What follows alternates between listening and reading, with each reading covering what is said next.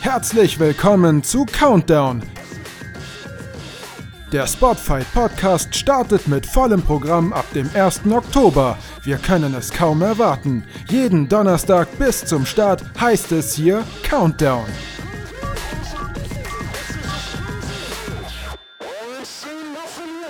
Herzlich willkommen hier zurück. Es gibt wieder ein Special für euch. Dieser Podcast ist wie der von Alex Wright und mir vor einigen Wochen schon Teil eines exklusiven Patreon-Formates und zwar den Wrestling Topic Talks. Die Wrestling Topic Talks ist ein exklusives Unterstützerformat. Wenn ihr den Spotfight Podcast unterstützen wollt, dann könnt ihr das auf Patreon tun. Da gibt es zusätzliche Podcasts zu hören, unter anderem eben diese Wrestling Topic Talks immer freitags am Wochenende. In dieser Episode, die ihr gleich hören werdet, habe ich mit AE gesprochen.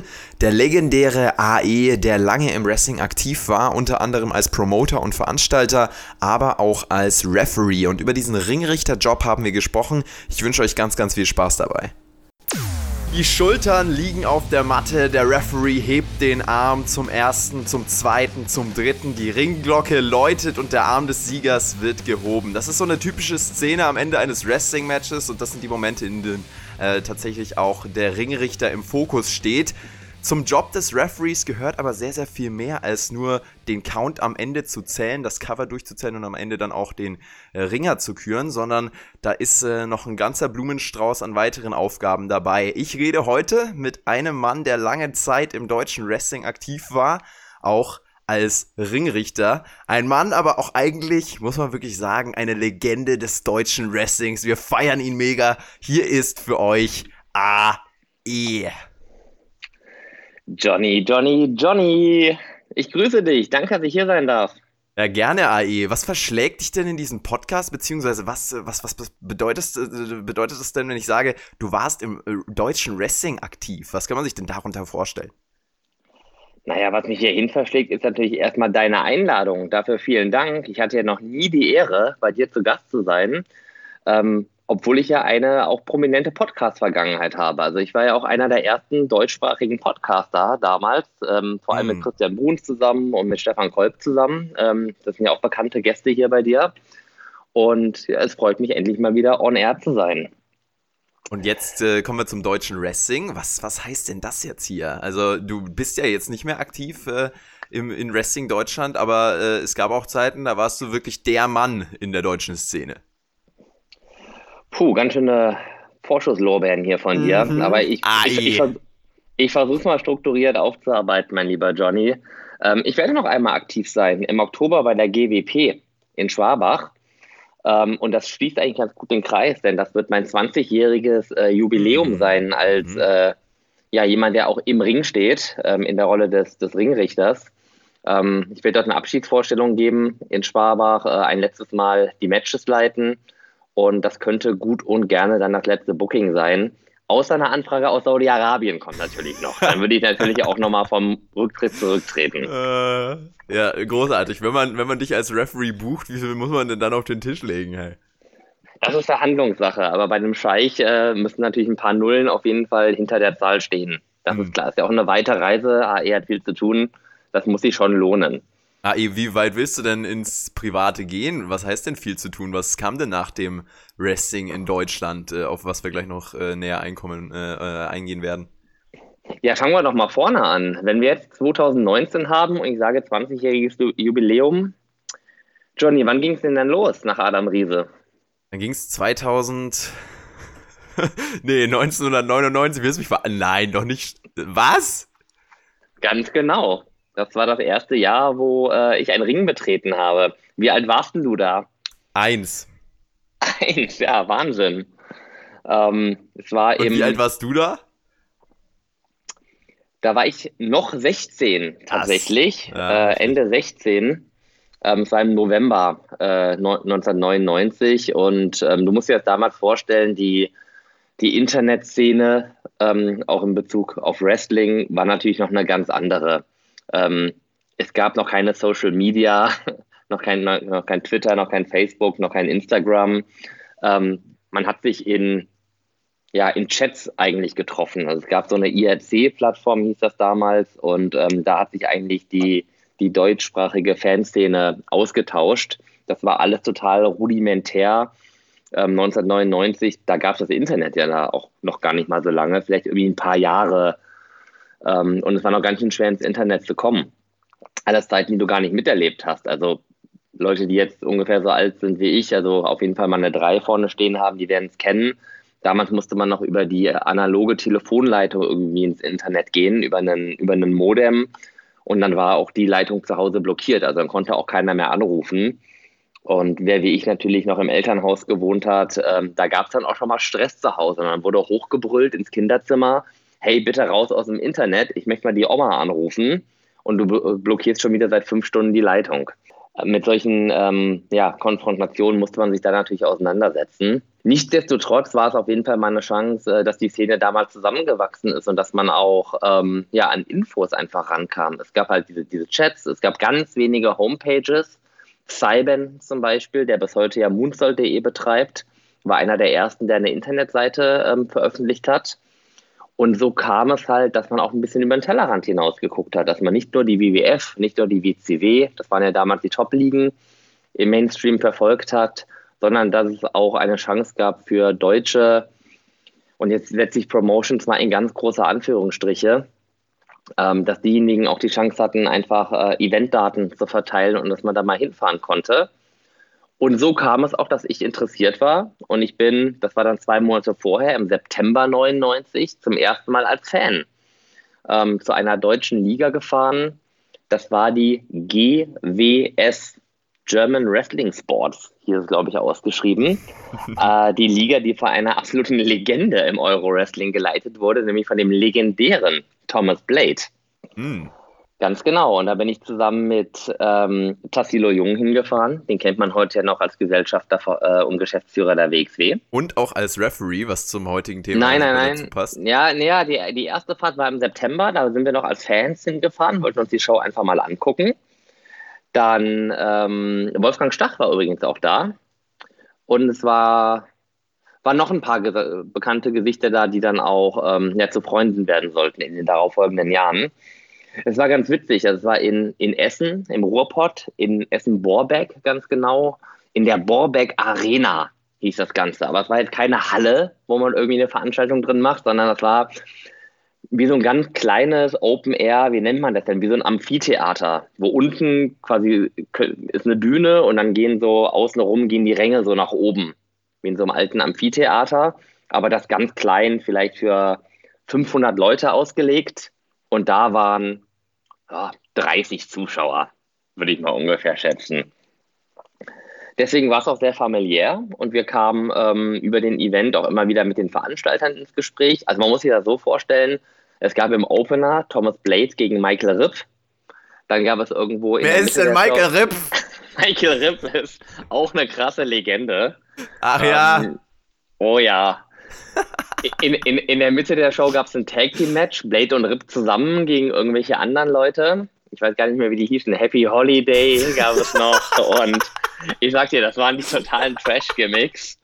Ähm, auch das Performance-Niveau eher am unteren Rand angesiedelt. ja, und dann im Main Event gab es einfach nochmal Thomas Blade gegen Michael Ripp. Ja, das war so die Karte. Es gab irgendwie nur so fünf, sechs Leute, die überhaupt in der Lage waren, äh, im Ring irgendwas zu performen. Und dann haben wir nach der Veranstaltung ähm, halt ja, Thomas Blade und so weiter angesprochen und meinten, hier ist ja voll cool, was ihr hier macht. Ja, damals äh, hat, uns das, hat, hat uns das beeindruckt tatsächlich. Und meinten, ja, wir hätten irgendwie Bock mal mitzumachen bei euch. Hier ist das möglich. Und dann meinten die, ja gut, ihr könnt ja einfach Ringrichter machen bei der nächsten Show. ja, und die nächste Show war dann im November 99. Das müsste in Betzdorf gewesen sein. Ähm, ist so Heftige kleines, Metropole. Ja, das ist, äh, Blade hat das immer als Mittelpunkt des Universums bezeichnet. oh mein Gott. Und was war denn damals so? Das ist ja unglaublich. Was haben die denn genommen?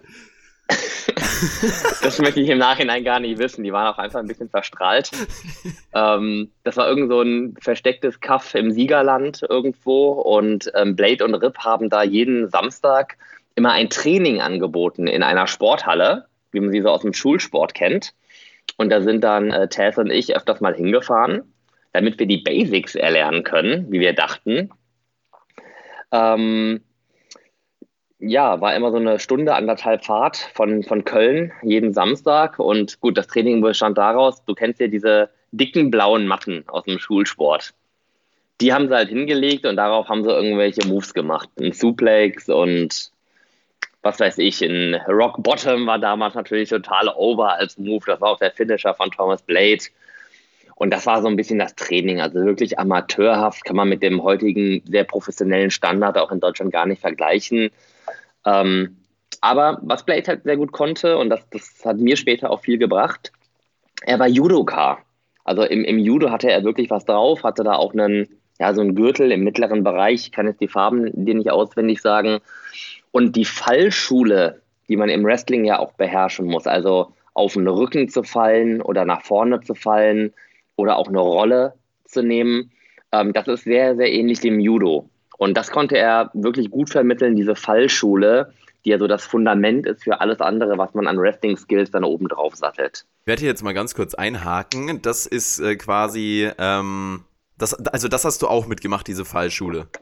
Mhm, und genau. das waren, waren die Basics, die du gelernt hast. Äh, das ist äh, auch schon äh, sehr, sehr vorgreifend. Der AE, der wird uns ja noch die nächsten Wochen beehren. Ähm, in der nächsten Ausgabe werden wir noch genauer über diese Historie auch im, im deutschen Wrestling reden. Und ähm, das ist ja dann im Endeffekt aber dein Weg zu diesem Thema für diese Woche gewesen. Und zwar zum Referee sein. Also wie war dann äh, ganz kurz zusammengefasst der Sprung von, okay, wir gehen da zu dieser Show hin und wir sagen, das ist cool, wir wollen da mitmachen, äh, bis, okay, der sagt, ihr könnt Referee werden und ihr lernt da die Basics. War das dann so, dass er dann gesagt hat, yo, ihr könnt jetzt die Basics, jetzt seid ihr Referees oder äh, gab es da noch irgendwie einen Zusatz? Ähm, nein, also das, was wir dann damals da gemacht haben, war wirklich der Einstieg und das kannst du in keinster Weise mit einer professionellen Referee-Arbeit vergleichen. Also das war, das war ein Amateur-Schauspieltheater und ähm, es hat dann ein, zwei Jahre gedauert. Man hat natürlich über die Connections sich dann entsprechend hochgearbeitet, in Anführungsstrichen, in der Szene. Und es gab ja auch noch andere Ligen, die auch etwas professioneller waren, wie zum Beispiel die NRWA damals oder die WXW wurde dann ja auch im Jahr 2000 gegründet, die vielleicht von den Strukturen her auch noch nicht so wirklich professionell waren. Aber der große Vorteil war, man kam da in Kontakt mit den sogenannten Profis die es äh, noch aus den ja, Überbleibseln der, der NWA, äh, der CWA gab, sorry, der CWA vom Schützenplatz, ja vor allem in Hannover. Ähm, das heißt, man hat Leute getroffen wie einen Carsten Kretschmer zum Beispiel oder einen Erik Schwarz, einen Michael Kovac, den du ja auch gut kennst. Und das war dann wirklich so Mitte, Ende 2000 ähm, die Phase, wo ich und auch ein paar andere, die gleichzeitig mit mir gestartet sind, dann wirklich auch eine professionelle Ausbildung zum Ringrichter bekommen haben, wo die Profis wirklich gesagt haben, ja, ihr müsst eine Fallschule können, klar, auch gut, dass ihr bumpen könnt, weil ein Ref-Bump kommt immer mal wieder vor. Aber die eigentliche Arbeit des Referees besteht eben nicht daraus, was du ja auch im Opening gesagt hast, äh, bis drei zählen zu können und dann den Arm eines Wrestlers in die Höhe zu strecken, um den Sieg zu symbolisieren, das sind quasi ähm, die Basic Skills, die jeder Wrestling-Fan mitbringt. Ähm, aber wenn es dann darauf ankommt, mehr zu liefern, da steigen die meisten dann schon aus, leider. Also vor allem beim genau. über drei Zählen noch äh, können. Ja, äh, du musst natürlich auch bis zehn zählen können, mindestens als Referee, mm, weil es gibt ja auch einen Countout. Ja, also das sind schon Advanced Skills auf jeden Fall. Stell dir mal vor, du steigst in Japan ein, da muss er bis 20 zählen. Oh ja, da ähm, wird sich die Spreu vom Weizen auf jeden Fall schon trennen. Definitiv. Nee, also das war auf jeden Fall eine ganz spannende Zeit und ähm, 2001 ging dann ja auch die GSW an den Start, ähm, die ich dann ja später auch als Promoter mit übernommen habe oder auch mal ähm, alleine geführt habe, dann Mitte, Ende der 2000er. German Stampede Wrestling. Ganz äh, genau. Großartiges also was, Kapitel was ich damit sagen will, ohne jetzt ähm, jede einzelne Station aufzuführen, vom Beginn der Nullerjahre äh, aufwärts wurden halt die Strukturen immer professioneller. Man kam mit immer mehr professionellen Wrestlern in Kontakt. WXW und GSW haben dann ja auch ähm, zum ersten Mal Fly-Ins geholt aus den USA. Ne? Also dann kamen auch Leute wie Steve Corino und vor allem Chris Hero, der viel äh, Aufbauarbeit gemacht hat und viele Trainingscamps durchgeführt hat an den Trainingscamps habe ich dann natürlich auch entsprechend teilgenommen, um auch ähm, ja, meine eigene Rolle des Ringrichters, also wenn ich mich jetzt auf die In-Ring-Rolle konzentriere, ähm, auch auf entsprechend, ähm, ja, auf ein entsprechend fundiertes Wissen zu stellen. Was hat dich das denn so begeistert daran, Referee zu werden? Also war das überhaupt dein Ziel? Oder war das so, ey, wir haben hier noch was zu tun, mach du das mal?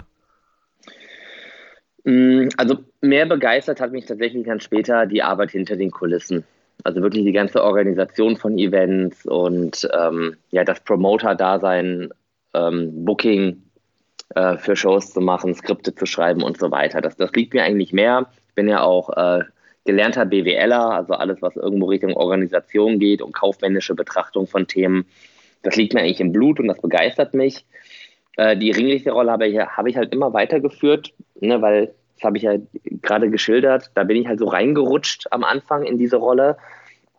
Und ähm, dann waren halt auch gerade Tassilo und ich waren halt so die beiden Aushängeschilder, was halt äh, Ringrichter in Deutschland angeht.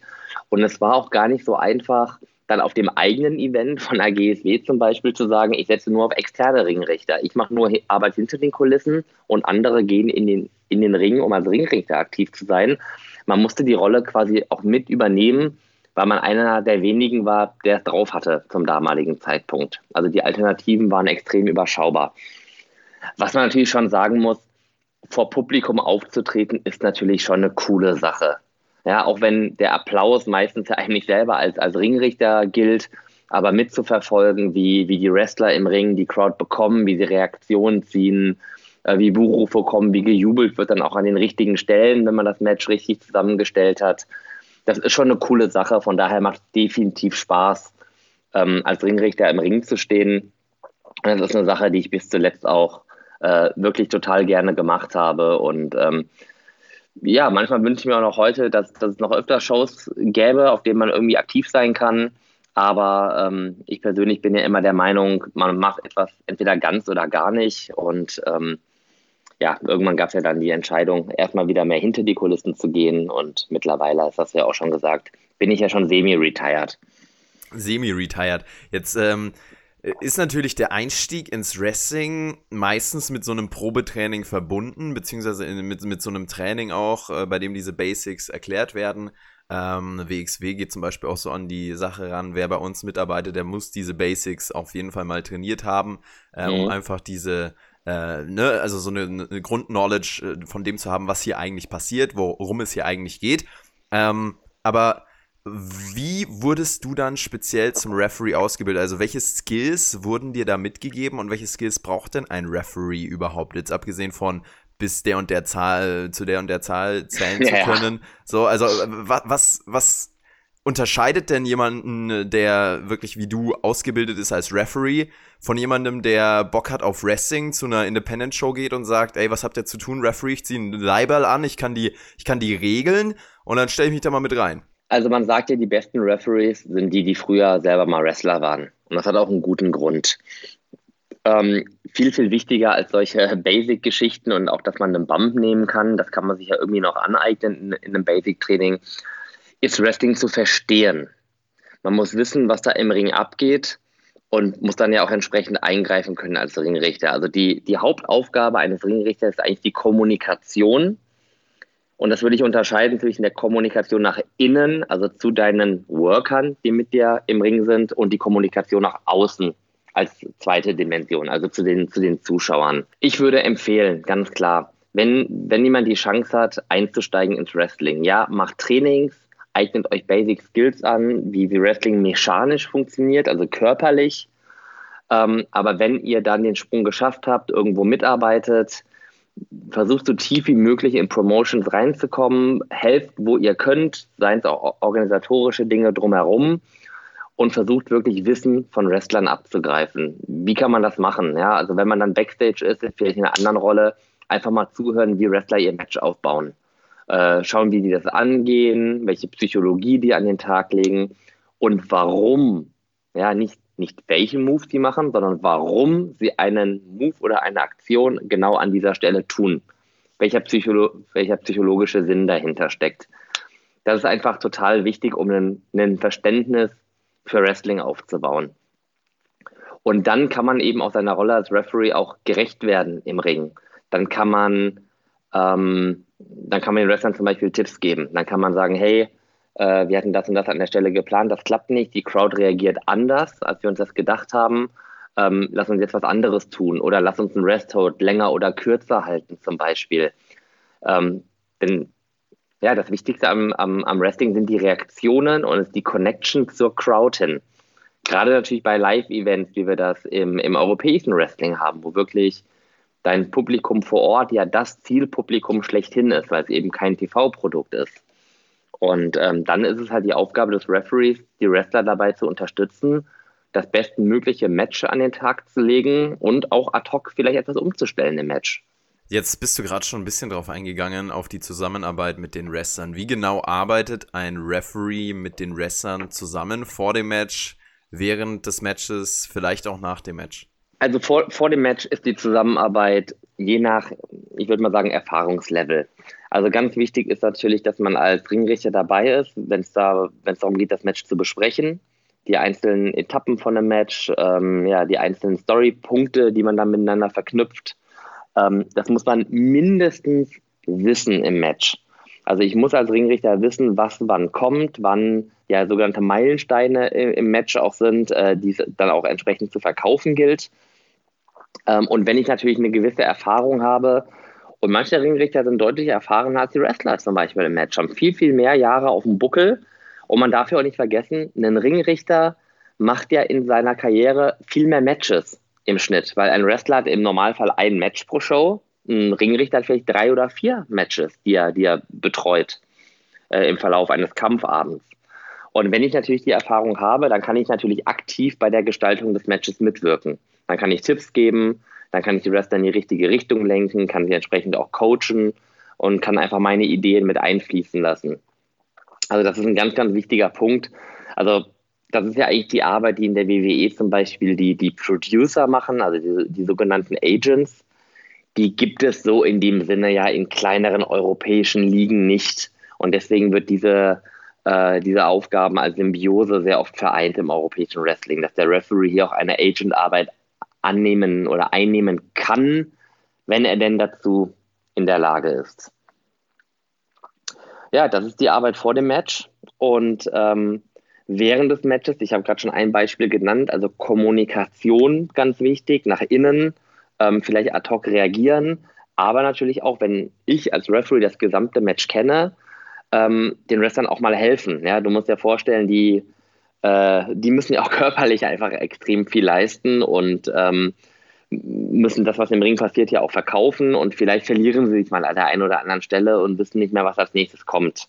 Ähm, da kannst du als Referee natürlich auch helfen und einfach den nächsten Spot ansagen, das sogenannte Calling, ähm, was ja im Ring passiert. Oder, da sind wir wieder beim Stichwort Kommunikation, wenn einer der Wrestler auf die Idee kommt, ich mache jetzt, ich er bucke spontan das Match um, ich mache jetzt doch was anderes, weil ich es für besser halte in der Situation, so wie, wie sich die Situation entwickelt, fungierst du natürlich auch als, ähm, ja nicht als Übersetzer, aber als Überbringer der Botschaft. Also es kann ja sein, dass die Wrestler sich gerade an verschiedenen ähm, Orten im Ring aufhalten, weil gerade was verkauft wird. Und dann gibst du so ein Calling natürlich auch im Ring weiter. Also auch das ist eine wichtige Kommunikationsaufgabe. Und die Kommunikation nach außen habe ich als Stichwort auch schon gebracht. Ähm, das ist natürlich ganz wichtig, weil es geht nicht darum, dass du irgendwas anzeigst als Referee, dass du sagst, oh, hier, das war verboten oder äh, zielst bis drei oder zielst bis fünf in der Ecke oder so, das ist ja nur mh, hm, das Obligatorische, die Regeln umzusetzen. Aber viel wichtiger ist halt diese ganze Dramaturgie, die dahinter steht, entsprechend nach außen zu verkaufen. Zum Beispiel, wenn jemand in, in die Ecke, in die Ringecke geht und dort den Gegner wirkt, dann zählt der Ringrichter ja an. Aber was du eigentlich verkaufen willst, die Botschaft, die du nach außen bringen willst, ist, hey, der Typ macht gerade etwas Böses und boot ihn bitte aus. Um es jetzt mal ganz, ganz platt rüberzubringen. Und das musst du natürlich dann entsprechend im im Dialog mit dem, mit dem Wrestler, aber auch im Dialog nach außen äh, mit dem Publikum entsprechend verkaufen.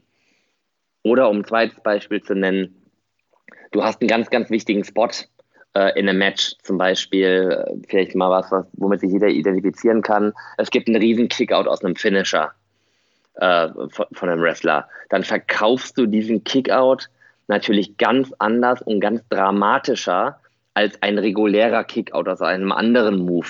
Das heißt, da musst du auch in deiner Körpersprache, in deiner Gestik und Mimik entsprechend ja, nach oben gehen, ein Stück dramatischer werden. Denn ja, deine eigene Körpersprache und deine eigene Gestik und Mimik, die transferiert sich quasi in das Publikum und sorgt da auch für die entsprechende Reaktion. Interessant. Also es, es geht im Prinzip, wenn man es zusammenfasst, auch sehr, sehr viel um Verkaufen. Das heißt, der Wrestler ist nicht der Einzige, der am Ende diesen Move verkauft, sondern äh, der Referee auch. Und vor allem dann im, im Kickout ist das ja eine, eine zentrale äh, Stelle dann auch, wo der Referee wieder im Fokus ist. Ähm, da ist aber, finde ich, schon auch bei einigen Referees äh, der Grad sehr, sehr schmal hin zum Abrutschen äh, des Übertreibens und des Awkward irgendwie äh, versuchen, das so zu schauspielern, als wäre es äh, krass, aber im Endeffekt äh, merkt der Zuschauer schon, ähm, dass das eben geschauspielert ist. Also ich glaube, als Referee, du hast am Anfang gesagt, es ist eine, eine äh, Live-Theater-Amateur-Show ähm, gewesen, als ihr da das erste Mal auch als Referees aktiv war. Das ist ja schon auch mit sehr, sehr viel Schauspielerei verbunden und auch mit mehr Schauspielerei verbunden, mit mehr Acting, als man es vielleicht am ersten oder auf den ersten Blick denken würde, oder? Ähm, ja, definitiv, wobei Acting hat für mich immer so einen negativen Touch, dass ich irgendwas, ähm, ja, wirklich Schauspieler, was, was vielleicht einfach gar nicht da ist und irgendwie unnatürlich ähm, wirke. Ich finde, als Referee ist es halt total wichtig, einfach authentisch zu bleiben und genau das, was du angesprochen hast, jetzt nicht jede x-beliebige Szene in dem Match überdramatisch zu verkaufen. Dann wird man auch unglaubwürdig und es erzielt auch nicht mehr den richtigen Effekt beim Publikum. Weil ich muss natürlich die Dosis immer entsprechend setzen. Wenn ich jeden Kickout, also Monster-Kickout verkaufe, dann wird das irgendwann zum Standard und die Crowd reagiert nicht mehr drauf. Aha, der hundertste krasse Kickout in dem Match. Mhm. Das ist ja auch vielleicht eine Tendenz, die man in der WWE so, so ein bisschen sieht, wo die Fans ja auch schon ähm, dahin gelehrt wurden, in welcher Phase von einem Match sie entsprechende Aufmerksamkeit schenken und äh, in welcher Phase man vielleicht wieder mehr einsteigt, nämlich irgendwie nur in den letzten drei Minuten von einem WWE-Match, weil alles davor irgendwie gleichförmig ist und ähm, ja, nicht heraussticht. Deswegen wäre mein Tipp auch an alle Ringrichter da draußen, möglichst authentisch bleiben, verkauft es so, wie ihr selber auch wahrnehmt, eine Szene. Ja, wenn es ein normaler Kickout nach einem normalen, weiß nicht, Back Suplex oder nach einer Clothesline ist, dann macht daraus kein Riesendrama, relativ ähm, objektiv einfach die zwei signalisieren zum Zeitnehmertisch. Aber wenn, wenn ihr seht, dass aus einem Finisher ausgekickt wird, aus dem vielleicht noch nie ausgekickt wurde, dann, ja, dann ist man ja auch real einfach selber erstaunt darüber, dass es passiert ist. Also stellt euch vor beim Fußball vielleicht als Analogie oder so, Ibrahimovic macht wieder irgendein krasses äh, Fallrückzieher-Tor von der Mittellinie oder so, was er ja schon mal gemacht hat. Da steht man ja auch mit offenem Mund da und denkt sich, wow, was für eine krasse Geschichte. Und, und so ähnlich muss man dann eben auch als Ringrichter ähm, in der Situation reagieren. Hm, interessant. Ähm, jetzt kommen wir schon relativ zum Ende des, äh, der, der Zeit, die wir hier für diese Folge haben. Äh, ich sehe schon kommen, dass wir überziehen. Jetzt wollte ich trotzdem nochmal nach äh, interessanten Stories fragen, nach äh, zum Beispiel ähm, Momenten, in denen du ähm, als Referee vielleicht in dem Weg von einem Move standest, das Match irgendwie dem Match geschadet hast. Ich denke, das ist ja was, was auf jeden Fall jedem Referee passiert, ähm, wenn man da mal auch längerfristig im Business aktiv ist, so wie du. Äh, da gibt es ja auch einige Fettnäpfchen, in die man tritt. In welche bist du getreten? Hau doch mal raus, ähm, komm, lass mal die Hose runter mal.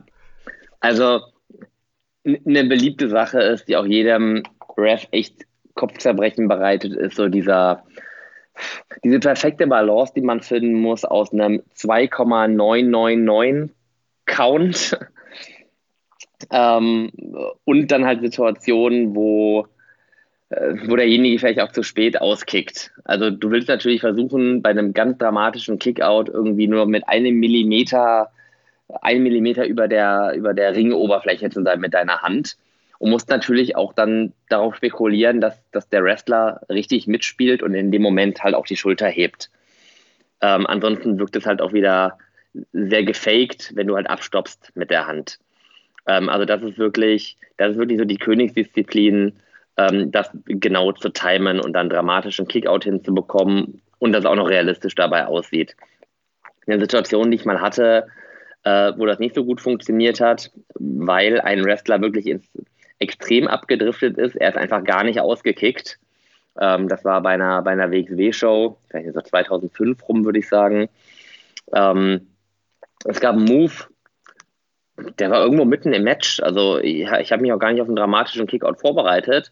Zähle 1, 2 und ja, stopp dann so 10 Zentimeter über, über der Oberfläche ab. Weil ich dachte, jetzt kommt ja der Kickout und ich mache nicht so die Riesendramaturgie draus, also stoppe ich einfach ab. Es kam aber der Kickout nicht. Der Wrestler lag einfach am Boden noch flach mit seinen Schultern. Und dann habe ich halt geguckt, gewartet, dachte, oh Mist, er kickt ja gar nicht aus. Gucke ihm nochmal kurz ins Gesicht, er hat keine Anstalten gemacht. Und dann habe ich noch den, den dritten Schlag äh, folgen lassen, der natürlich ja, viel zu spät kam und es war jedem Zuschauer in dieser Halle klar, hier sollte ein Kickout folgen und äh, das war halt einfach ein Major Abfuck. Der Wrestler hat dann nachher Backstage gesagt, ja gut, hat er einfach vergessen. Sorry. Gut. Okay. Aber äh, das, das war in der Situation, ähm, klar, die Hauptschuld lag dann schon bei ihm, dass er natürlich an dieser irrelevanten Stelle vom Match äh, den Kickout nicht gebracht hat. Er meinte, er war in Gedanken schon beim nächsten Move, was jetzt als nächstes kommt. Und hat deswegen einfach das Aktuelle vergessen. Ähm, aber auch hier, und das ist das, was ich eben damit ausdrücken wollte, eigentlich musst du als Referee halt ganz knallhart durchzählen an der Stelle. Du zählst wirklich so lange durch, bis einer auskickt. So, dann, dann hätte diese Situation auch funktioniert, dann wäre das nicht awkward gewesen, sondern hätte real, wäre realistisch rübergekommen.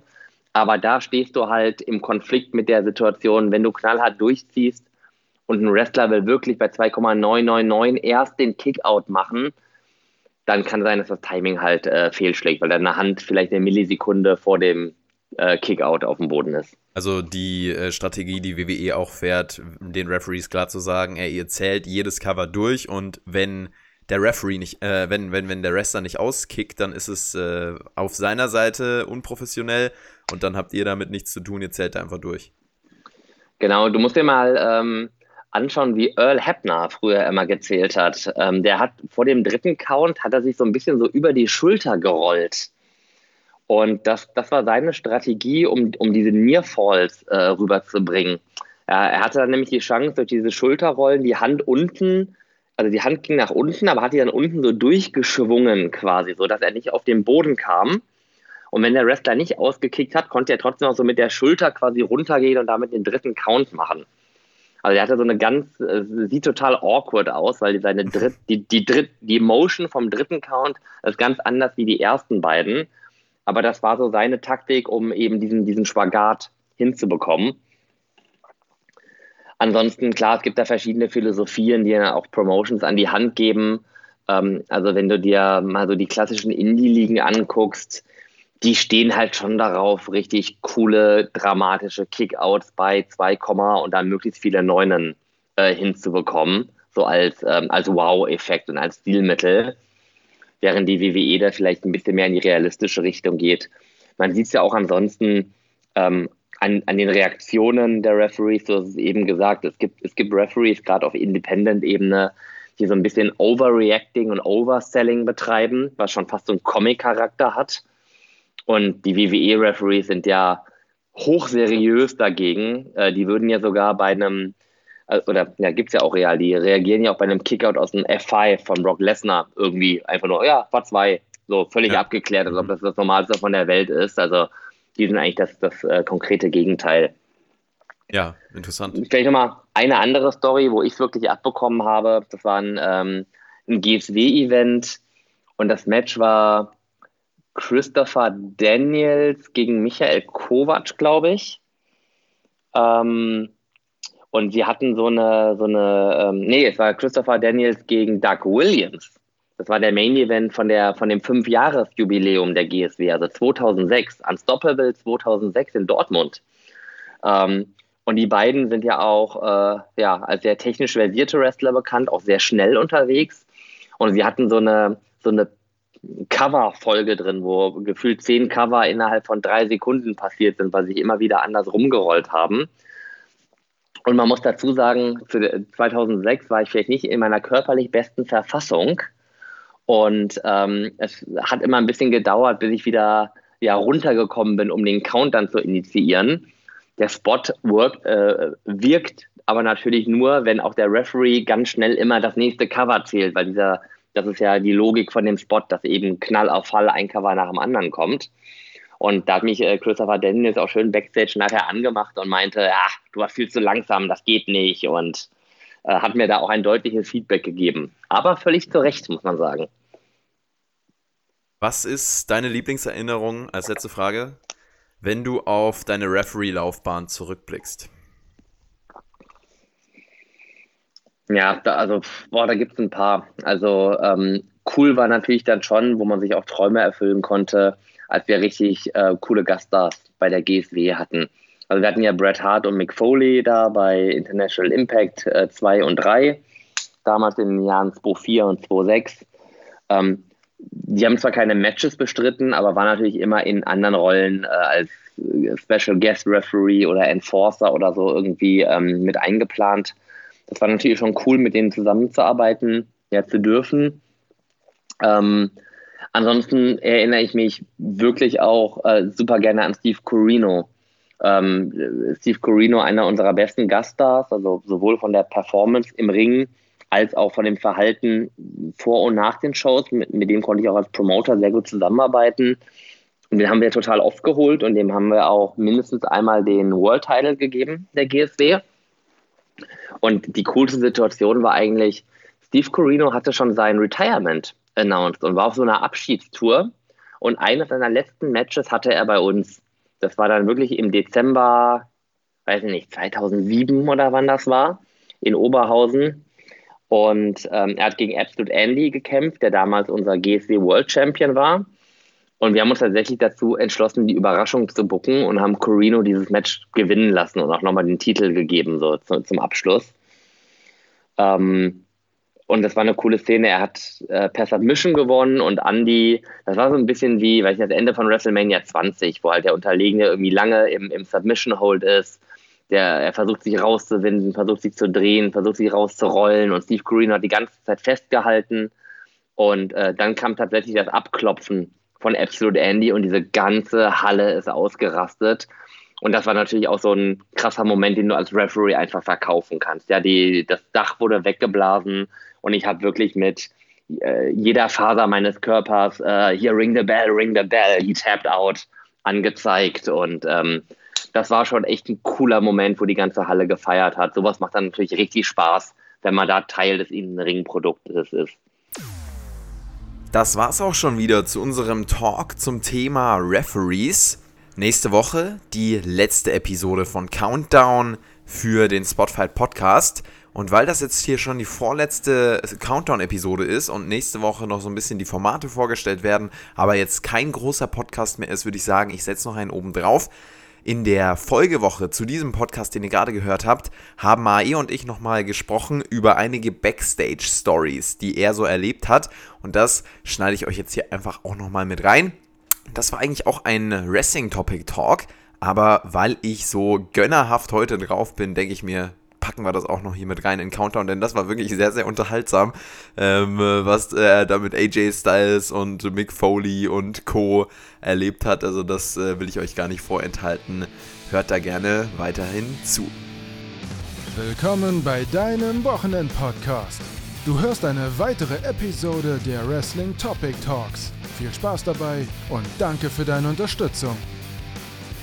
Ein Mann, eine Legende, Booker, Promoter, Referee, AE.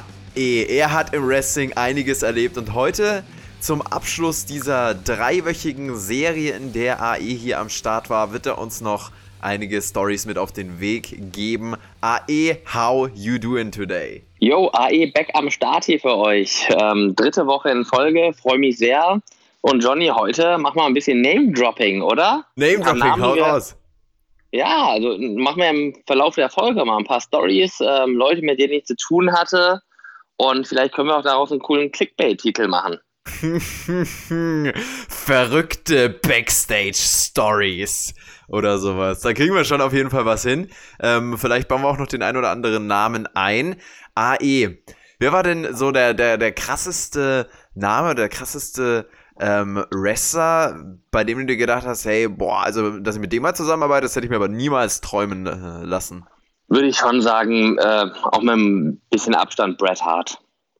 Also ähm, du musst ja bedenken, ich bin ja 1992, habe ich ja äh, zum ersten Mal Wrestling geguckt und wurde Fan.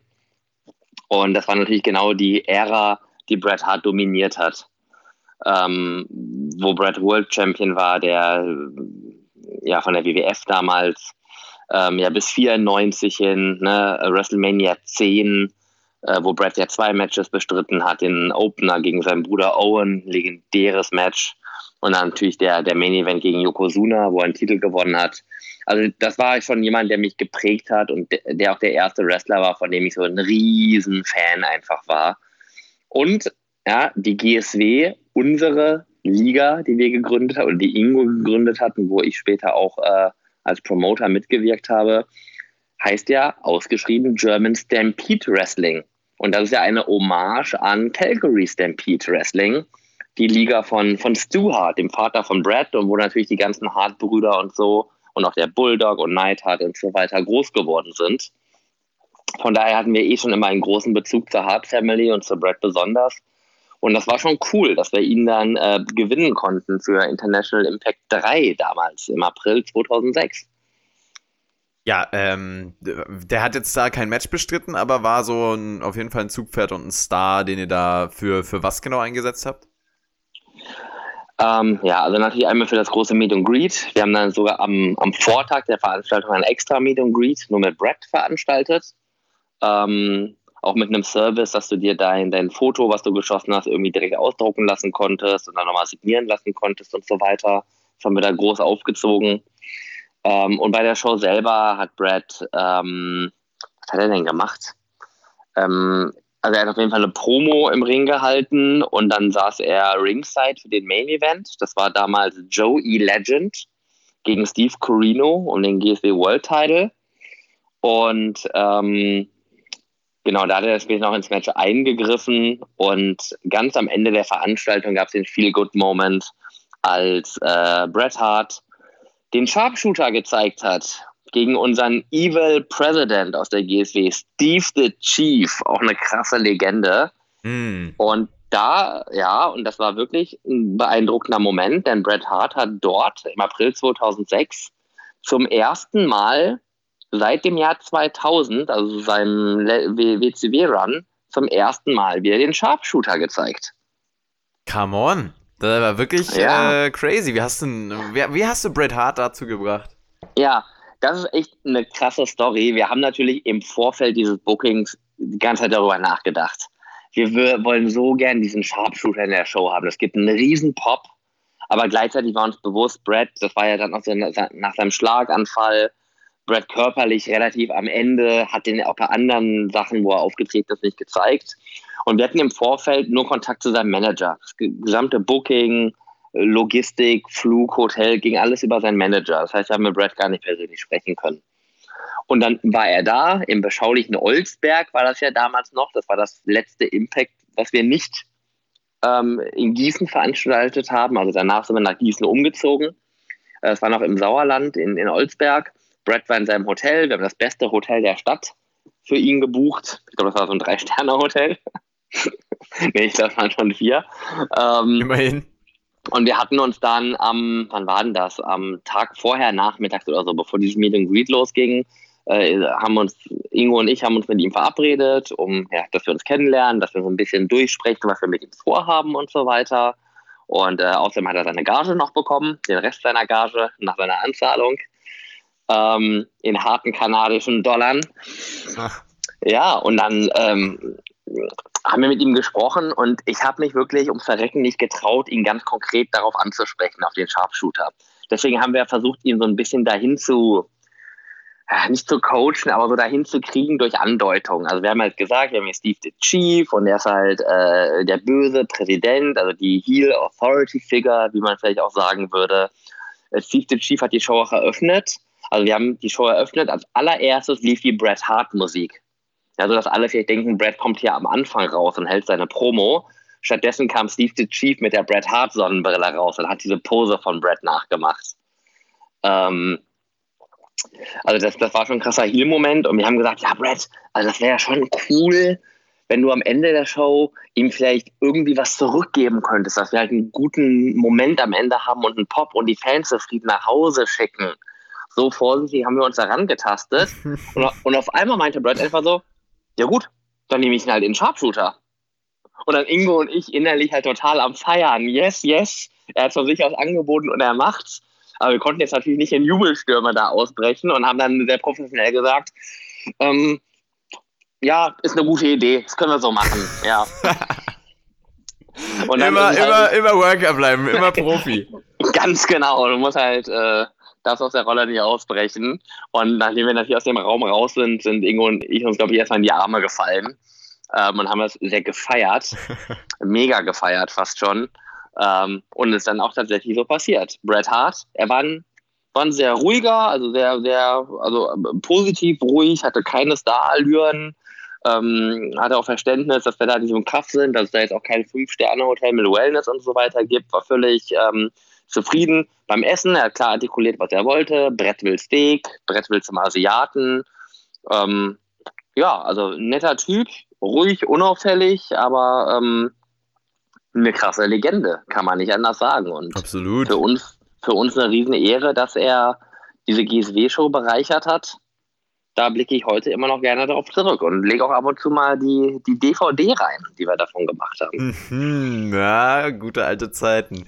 Du als äh, Wrestling-Fan, der dann in, ins Wrestling-Business gekommen ist, wie es ja bei den allermeisten dann auch der Fall ist, äh, ne, aufgegangen mit, mit Bret Hart. Hattest du denn mit anderen großen Stars aus deiner Kindheit noch zu tun? Kindheitshelden? Ja, also Kindheit wäre Anfang der 90er. Ähm, also da kamen immer mal wieder welche, also woran ich gerne zurückdenke, war zum Beispiel im Jahr 2000 gab es ein, ein, ein Damen-Main-Event bei einer europäischen Show. Ja? Etwas, was im Jahr 2019 als absolute Revolution verkauft wird, wenn Damen Main-Event bestreiten. Das gab es im Jahr 2000, schon bei der NAWA, als nämlich Sherry Martell gebuckt wurde. Und äh, Sherry hat im Main Event gewrestelt gegen ähm, Katharina Waters. Äh, wie hieß sie denn bei der WWE? Katie Lee Burchill. Sagt ihr das was? Sie ist auch bei TNA unter irgendeinem Namen ja, gewesen. Ja, also den Namen habe ich, schon, hab ich schon gehört. Genau. Ähm, ja, eine ähm, Dame, die damals mal in England gewohnt hat, die wir öfters gebuckt haben. Stefan Kolb war mit ihr auch mal im Zoo. Erzählt er heute immer gerne von. Aber auch nur, das muss ich klarstellen, die, äh, wir konnten ihr erst einen Rückflug am Sonntagabend buchen, aus Kostengründen, weil er deutlich günstiger war. Und dann brauchten wir jemanden, der sie am Sonntag noch irgendwie ähm, entertaint. Und, und wir mussten schon zur nächsten Show fahren. Wir hatten sonntags eine Show in Holland, also ich konnte es leider nicht selber machen. Da haben wir den guten Stefan vorgeschickt, sie äh, zu begleiten. Denkst du, er hat delivered? Ja, er feiert sich heute auch noch gern dafür ab, was das für hat ein toller Tag war. Entertained? Er hat sie in den Zoo begleitet. Punkt aus. Okay. Gut, ähm, also das war auf jeden Fall cool. Schon damals, ja, da war ich ja erst ein Jahr Ringrichter damals, da mit Sherry zusammenzuarbeiten. Dann, weiß ich, in der Show in der Schweiz habe ich mal mit dem Honky Tonk Man zusammengearbeitet. Nicht. Hast du auf Honky, der Gitarre geklimpert? Honky Tonk Man gegen Sigmaster Repo. Come on. Swiss Tank im Main Event. Ja, ja. ja. Auch absolut legendär. Also es kam immer mal wieder, der Sandman war natürlich eine krasse Ikone, als der Sandman im Jahr 2003 oder so bei der WXW aufgetreten ist. Ähm, zum Glück ist er noch aufgetreten, denn ähm, er hat ja seinen Entrance gemacht, auch über so einen Balkon damals in der Halle der WXW im Roxy und ist, äh, weil er schon ein, zwei Jackie Cola getrunken hat, ähm, fast von diesem Balkon runtergestürzt beim Entrance. Aber Gut, ich glaube, der Sandman kann auch bei drei Promille noch sein Gleichgewicht halten. Das ist alles Training gewesen. das war auf jeden Fall cool. Dann auch bei der WXW war Jake the Snake Roberts ähm, Mitte der 2000er. Das war auch cool. Ähm, auch eine krasse Ikone auf jeden Fall. Und ähm, wir waren auch da. Raven war dann damals schon da. So, ne, es gab dann natürlich gerade so viel nach dem Ende der ECW und WCW ja immer mal wieder Leute, die dann Mitte der 2000er nicht so den direkten Anschluss in der WWF, WWE gefunden haben. Sandman, Raven, ich habe ein paar Beispiele genannt. Ähm, die konnte man dann immer ganz gut booken äh, für solche Shows. Das war eigentlich ganz cool. Ja, und ansonsten ähm, absoluter ja, Held von mir, aber ein Wrestler, den ich immer sehr gerne gesehen habe und ich würde mich auch als Fan bezeichnen, war Christian Cage. Also Christian in der WWE. Ähm, Edge und Christian. Und den hatten wir ja im Jahr 2007, glaube ich, als er bei TNA war, als Christian Cage, konnten wir ihn booken für International Impact 4. Ähm, das war auf jeden Fall auch cool, mit, mit ihm zusammenzuarbeiten. Er war aber nicht ganz so einfach wie Brad, muss man dazu sagen. Ah, da gibt es ja auch eine Story zu.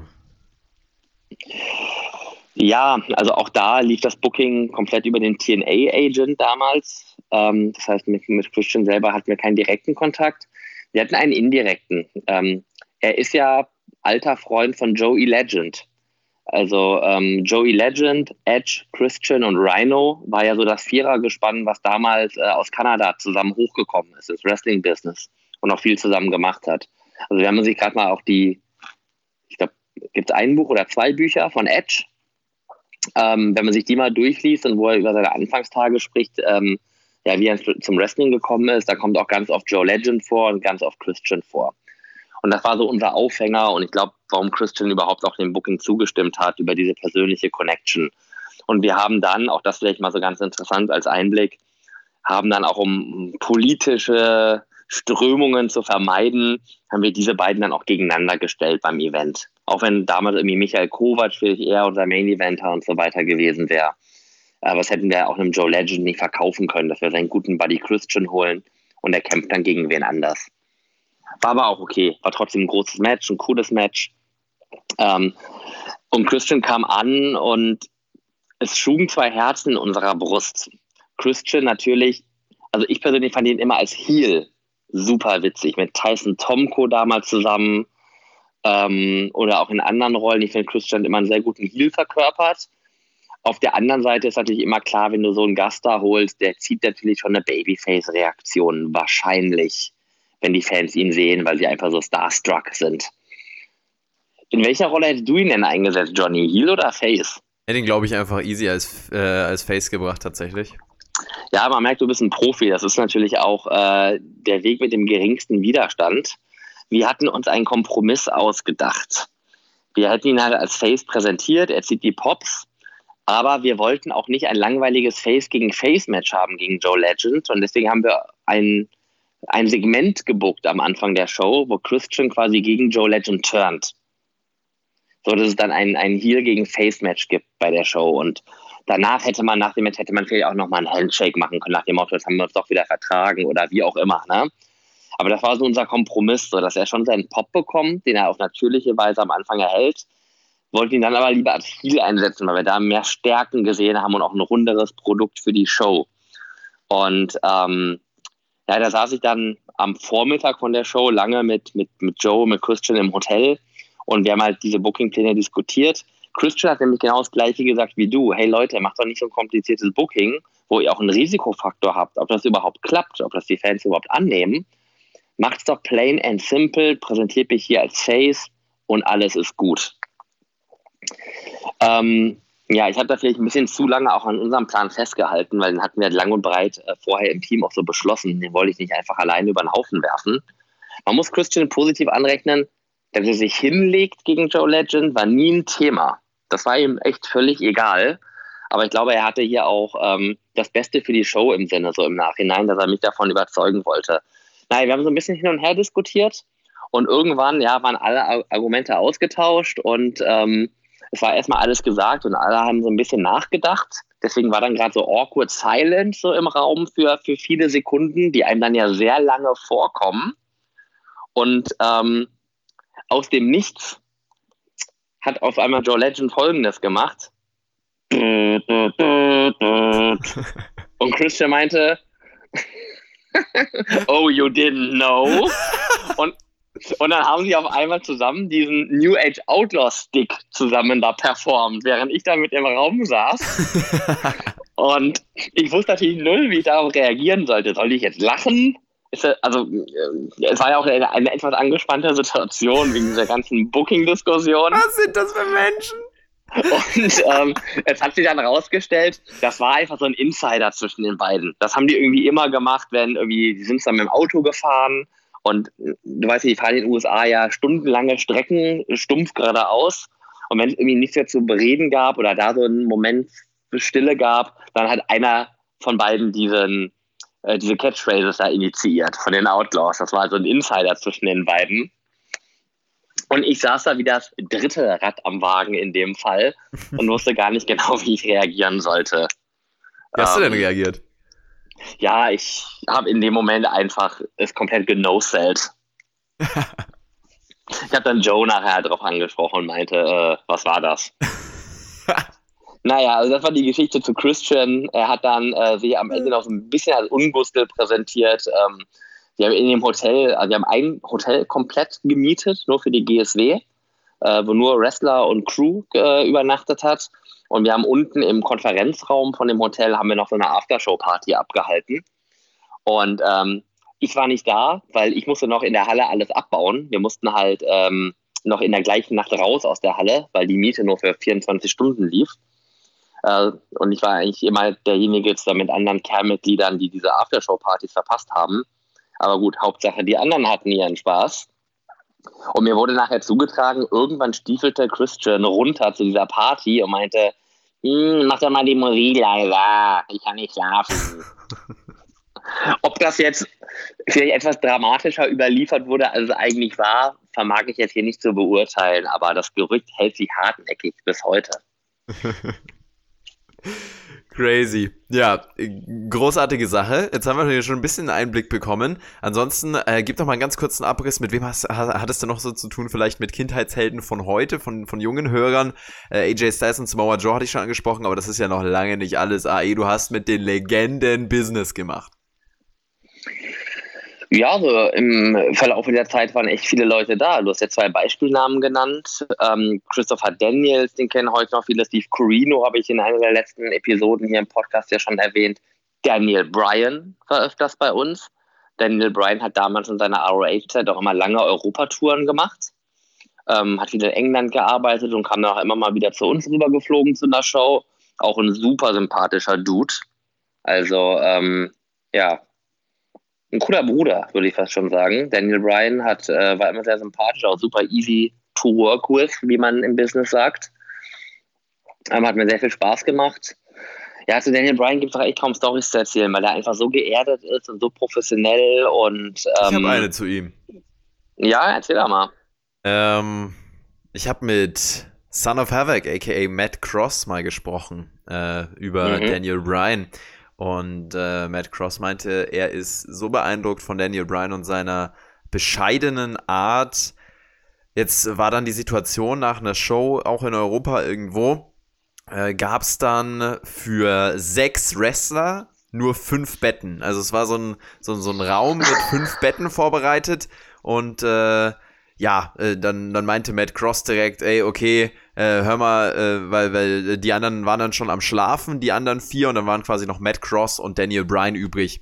Und ähm, Matt Cross meinte dann, hey, äh, Daniel, take the bed und so, es ist völlig in Ordnung, ich schlafe hier auf dem Boden. Und Daniel mhm. Bryan meinte dann zu ihm, hey, äh, pass auf, ähm, ich habe woanders ein Bett organisiert schlaf einfach da in dem Raum. Matt Cross meinte, okay, dann machen wir das so. Am nächsten Morgen wacht Matt Cross auf, geht aus dem Raum raus und sieht Daniel Bryan da am Boden ohne Matratze und alles einfach äh, rumliegen. Also das ist so der, der Charakter von Daniel Bryan. Das ist äh, wirklich ein beeindruckender Typ.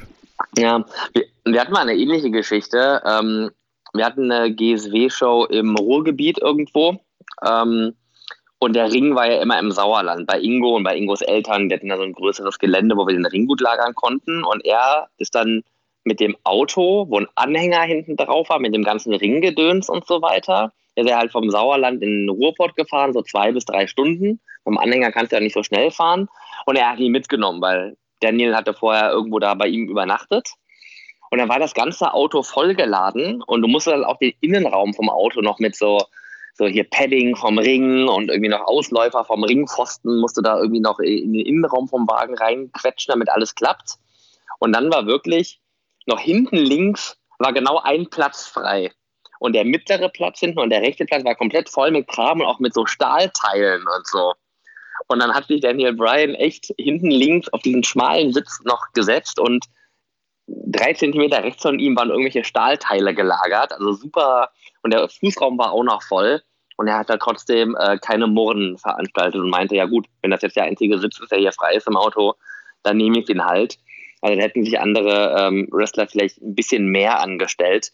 Sie hatten natürlich auch den einen oder anderen Gast da, der echt Star-Allüren ähm, ja, gehabt hat. Also vielleicht mal ein Beispiel. Kid Cash, weiß nicht, ob du den noch kennst, aus der ECW früher, war so ein ECW mit Kader. Jetzt war nichts Besonderes, der war halt war einer der ersten, der auch so ein bisschen Cruiserweight-Style da geprägt hat und viele Flips gemacht hat und so in die Richtung. Und Kid Cash kam zu uns nach Marburg und in Marburg, du kennst die Halle ja auch, ähm, hinten an die Halle ist ja so ein kleines Gästehaus quasi angeschlossen, wie so eine Jugendherberge mit Räumen, vier, fünf Betten pro Zimmer, wo dann die, die Wrestler alle übernachtet haben.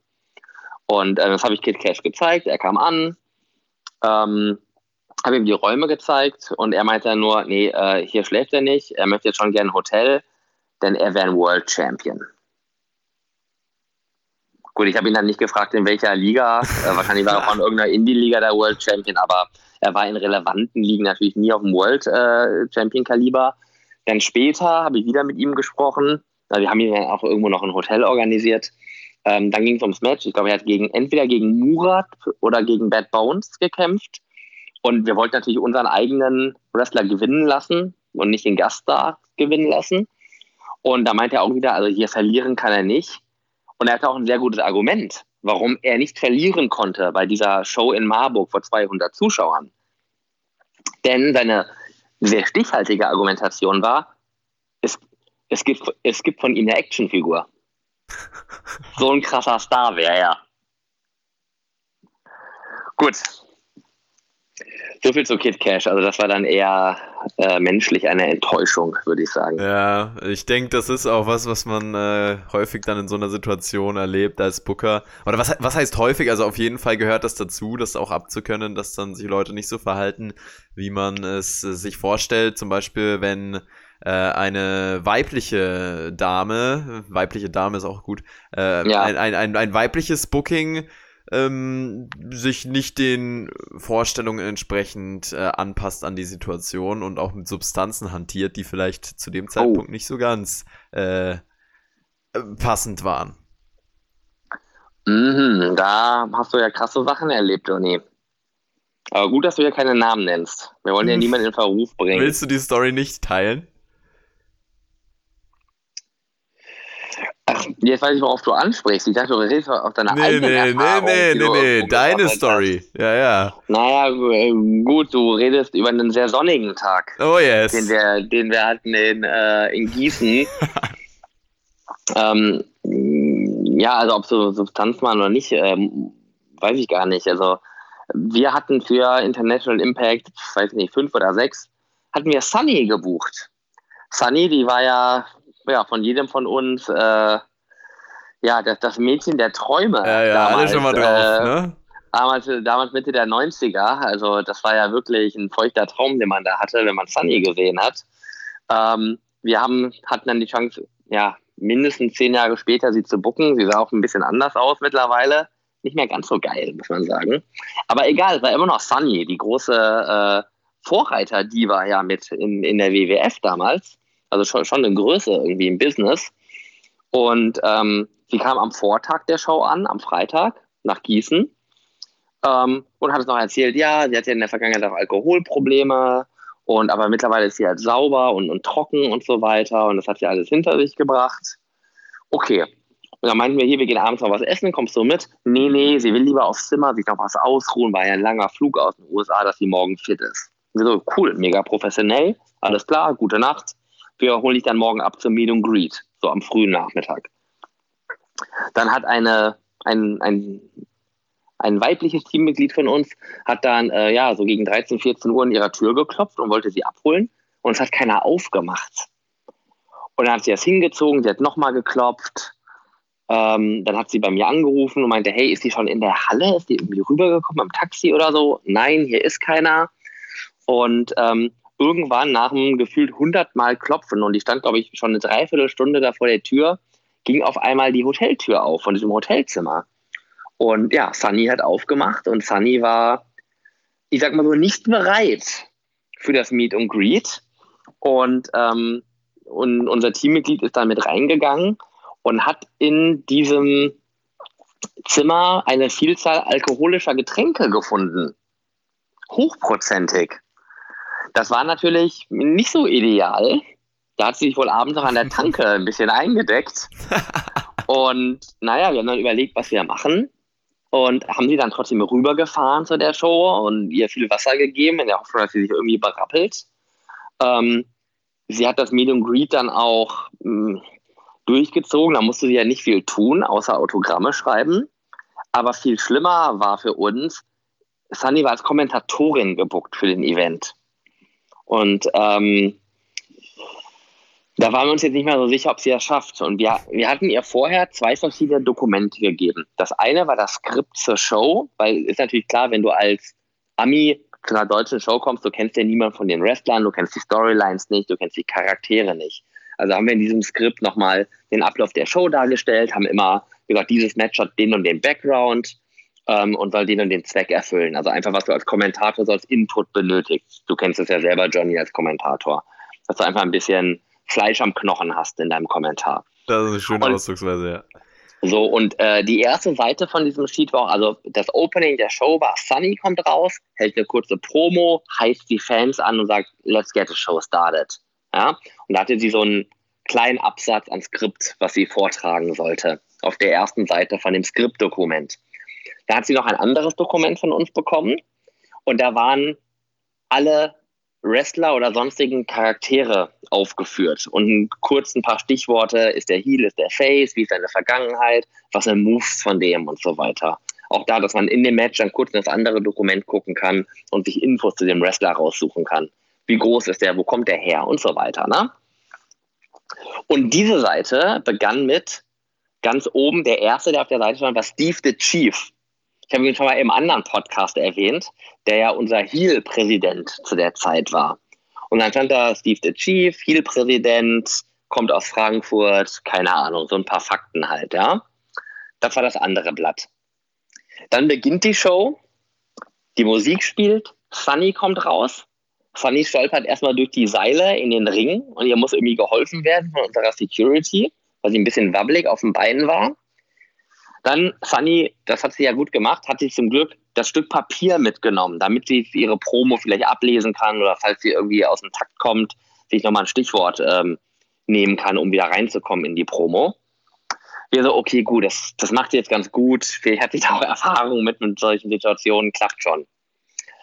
Tja, und dann steht Sunny im Ring, startet ihre Promo und liest vom Blatt ab.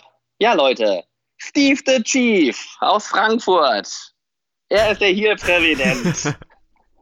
und hat halt das falsche Dokument mit Oh nein, um Gottes Willen. Und hat die Fakten zu dem zu den Leuten vorgelesen. Hat sie gesagt, Promo. er ist der hier Präsident oder was? Ja. Oh mein Gott. Irgendwie so in der Art. In der Promo stand natürlich sowas drin wie, hi Leute, geil hier in Gießen zu sein. International Impact, wir haben einen krassen Main Event, der gegen der. Äh, viel Spaß bei der Show. Sowas war natürlich die Promo. Stattdessen hat sie halt diese Fakten einfach runtergelesen. Und ähm, ja, ich glaube, wir haben dann, ähm, muss, man, muss ich auf, auf der DVD haben wir es rausgeschnitten, deswegen ist das relativ schwer anzugucken. Ich glaube aber, ihr Auftritt ist als Easter Egg irgendwo auf der DVD drauf. Ähm, da muss man im Menü dann irgendwie eine äh, spezielle Richtung drücken, dann, dann kann man das sehen. Ähm, ich meine, wir haben dann einfach irgendwann die, ich glaube, Sarah Del Rey hat das erste Match bestritten an dem Tag gegen Blue Nikita. Ich glaube, wir haben da einfach Sarah Del Reys Musik reingehauen, um ihre Promo abzubrechen. Also das war ein Totalausfall. Um Gottes Willen, um Gottes Willen. Jetzt, jetzt haben wir schon viele Stories gehört. Ähm, eine letzte noch, wenn du zu einer Comedy-Show eingeladen werden würdest oder äh, zu, einer, zu, einem, zu einem Bühnenauftritt, bei dem du eine Story erzählen könntest, die die Menschheit äh, hören muss oder hören äh, sollte, über deine Wrestling-Vergangenheit, äh, die wirklich skurril, erschütternd, einfach nur lustig oder auch peinlich ist. Was würdest du noch äh, erzählen hier vielleicht zum Abschluss des Podcasts? Ich glaube, ich würde die Story erzählen von unserem aller, allerersten US-Gaststar. Und das war damals AJ Styles bei International Impact 1. Ähm, ich weiß nicht, ob du die Story kennst, aber AJ, AJ kam damals halt eingeflogen aus Gainesville, Georgia, wo er auch wirklich wohnt. Also aus Atlanta, glaube ich, geflogen.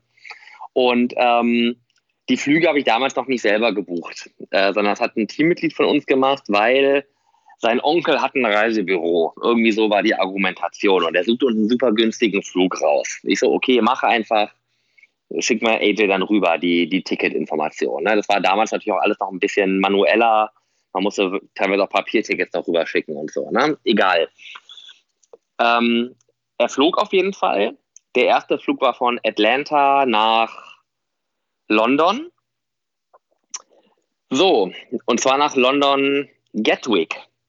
Nee, nach London Heathrow. So, und sein Weiterflug war aber nicht von London Heathrow nach Deutschland, sondern von London Gatwick. Und ich weiß nicht, ob du in London schon mal zu den Flughäfen gefahren bist.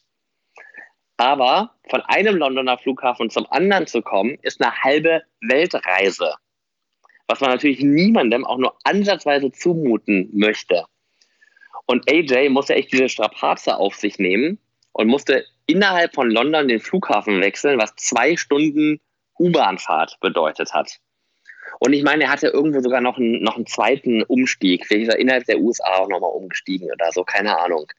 Auf jeden Fall war das ein, also so ein Flug würdest du dir persönlich nie buchen. Nee. Da, zahl, da zahlst du lieber 100 Euro mehr und hast einen Stopp weniger und steigst immer am gleichen Flughafen um, ja, irgendwie so.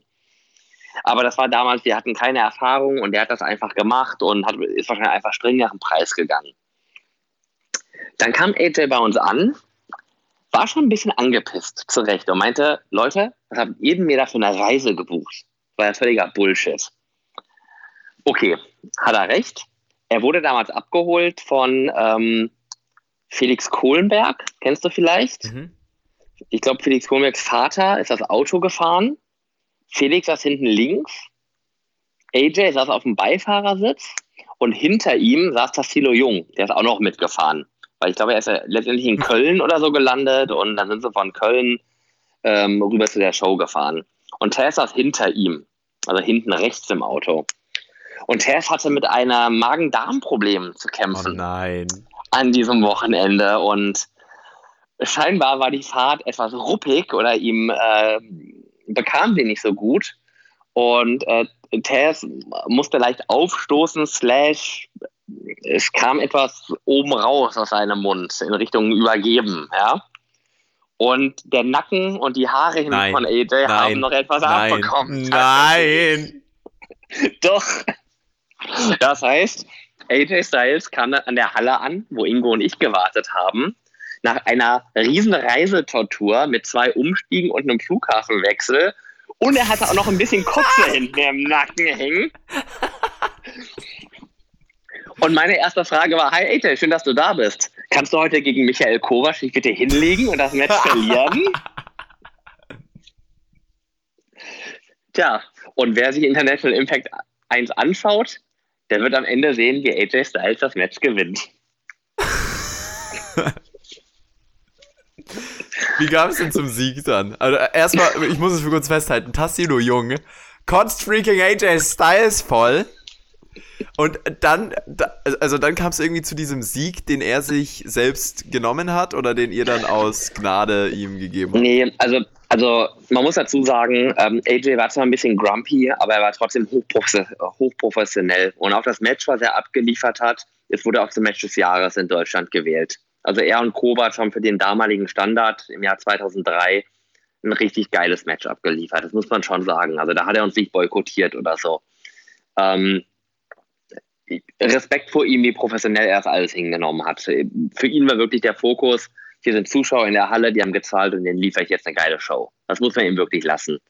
Ähm, die Argumentation bezüglich Sieg oder Niederlage war tatsächlich, ähm, er war damals der NWA World Heavyweight Champion.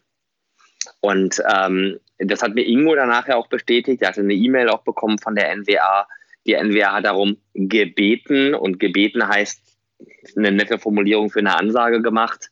Solange AJ diesen NWA World Title hält, möge er sich bitte nicht hinlegen. Jetzt kann man diskutieren, welchen Stellenwert hatte der NWA World Title noch im Jahr 2003. Hm, ich glaube, hat den TNA nicht damals auch schon benutzt, den Titel? Irgendwie so, ja. Oder? War das nicht dann auch der, gleich der TNA World Title? Egal. Auf jeden Fall, wir hatten jetzt auch nicht äh, die Argumente auf unserer Seite oder die Muße, da mit dem rumzudiskutieren. Und eine höhere Matchqualität war für uns halt wichtiger, als jetzt hier ähm, den eigentlichen Sieger zu bestimmen. Wir haben dann noch einen Kompromiss gefunden. Ähm, das war eigentlich ein ganz cooles Finish. Kovac wollte vom obersten Seil eine Huracan Rana zeigen in den Ring. Und dabei hat äh, AJ ihm Low Blow verpasst. Da, davor gab es übrigens einen der, der geilsten Rest-Bumps äh, in der GSW-Geschichte, den, den, den ich nehmen musste. Ähm, und dann gab es einen Low Blow und dadurch ist Kovac, anstatt die Huracan Rana zu zeigen, so nach hinten so umgekippt und war dann auf dem obersten oder auf dem zweiten Seil in der Styles Clash Position. Dann hat AJ den Styles Clash vom zweiten Seil runter gezeigt. Mhm. War, ein, war ein ziemlich cooles Finish, muss man sagen. Also war gut, die Fans haben es auch gefeiert und vielleicht war es auch okay, wenn, wenn, also AJ war echt damals ja schon echt ein großer Star, ne? Also auch wenn er nur im Independent-Bereich oder Anfangszeiten von TNA mit dabei war, ihm eilte der Ruf echt voraus und er war 2003 schon einer der angesehensten Leute. Vielleicht ist es ja auch okay vom Standing her, so jemandem dann auch den Sieg zu geben. Ja, denke ich mir doch. Aber crazy. Also AJ Styles, großen Respekt. Und das ist das, was ich auch vorhin meinte mit dem Chaos im Wrestling-Business. Ähm, wow. Also das ist wirklich ja. kaum zu übertreffen. Und jetzt denkst du, John, ja, an den Podcast von letzter Woche, das sind genau die Themen, die ich ähm, äh, ja, versucht habe zu verdeutlichen, dass man halt professionelle Strukturen und Prozesse und so weiter etablieren muss. Und das war für uns natürlich extremes Lehrgeld. Also sowas haben wir danach auch nie mehr mit einem Gast da gemacht. Also die Flüge, ja, das habe ich in Eigenregie gemacht. Ich habe gute Flugverbindungen rausgesucht mit einem guten Kompromiss aus Preis und Leistung. Habt ihr eigentlich den Typen rausgeschmissen, der diesen Flug gebucht hat? Das ist ja wirklich eine komplette Verfehlung. ich glaube, rausgeschmissen nicht, aber er hat sich was anhören dürfen. Ähm, was ich auch noch gemacht habe, ich habe halt den Workern den Flugvorschlag erstmal geschickt und die mussten den quasi abnicken und sagen, ist ein, ist ein cooler Vorschlag, den kannst du gerne buchen, dass man das, das Commitment von den Leuten bekommen hat. Und wir haben uns natürlich auch so viel besser um die Gastas gekümmert. Also auch so ein Abholkommando, so ein volles Auto von irgendwelchen Leuten. Da haben wir wirklich dann dedizierte Abholer zum Flughafen geschickt mit einem vernünftigen Wagen, dass auch ein bisschen Komfort ist und äh, dass auch die Rückbank nicht voll ist mit kranken Leuten. Mhm. Da haben wir geguckt, dass wir, wenn es die Show zulässt, ähm, von den Finanzen auch ordentliche Hotels buchen und so weiter. Ähm, also das, das wird dann schon, also ab der zweiten Show, wo wir Gaststars gebucht haben, schon deutlich besser. Und ja, auch da wird man halt immer professioneller, umso mehr Erfahrung man halt sammelt. Ja, mega spannend auf jeden Fall. Du hättest wahrscheinlich noch äh, viele weitere Geschichten zu erzählen, aber wir werden es jetzt dabei belassen. AE, was hast du noch loszuwerden? Ja, wir können es gerne nochmal machen, äh, Johnny, irgendwann in der Zukunft, ähm, Teil 4 dann sozusagen. Die ganzen Steve Douglas-Stories müssen natürlich noch kommen. Ja, Steve, Steve, Douglas hat ja die GSW geprägt wie kein anderer. Aber das würde ich jetzt mal so als Cliffhanger hier am Raum stehen lassen. Und ähm, ja, würde mich für die Aufmerksamkeit ganz gerne bedanken wollen bei allen Zuschauern und Zuhörern ja hier vor allem in diesem Format. Ich hoffe, es war interessant. Es waren drei spannende Teile. Es hat euch so ein bisschen Einblick gegeben, nicht nur in meine persönliche Welt, sondern das, was einem so im Wrestling-Geschäft alles so widerfährt und womit man sich so rumschlagen muss. Und Johnny, wenn die Zeit reif ist und äh, es hier sehr gutes Feedback bekommt, deswegen hoffe ich natürlich auf eure Reaktionen. Schreibt bitte was in die Kommentare, wie es euch gefallen hat, was fandet ihr gut, was nicht so gut, mit was soll ich vielleicht nochmal wiederkommen ich bin offen für alles. Mir hat super viel Spaß gemacht. Ja, und äh, vielleicht sieht man und hört man sich ja dann wieder für einen weiteren Teil. Wäre auf jeden Fall spannend und es gibt noch so viel zu erzählen. Danke, dass ihr hier mit dabei wart. Wrestling Topic Talks nächste Woche schon wieder am Start. Nächsten Freitag mit der nächsten Folge. Schönes Wochenende. Wir hauen rein. Bis zum nächsten Mal. Ciao, ciao. Alles erdenklich Gute.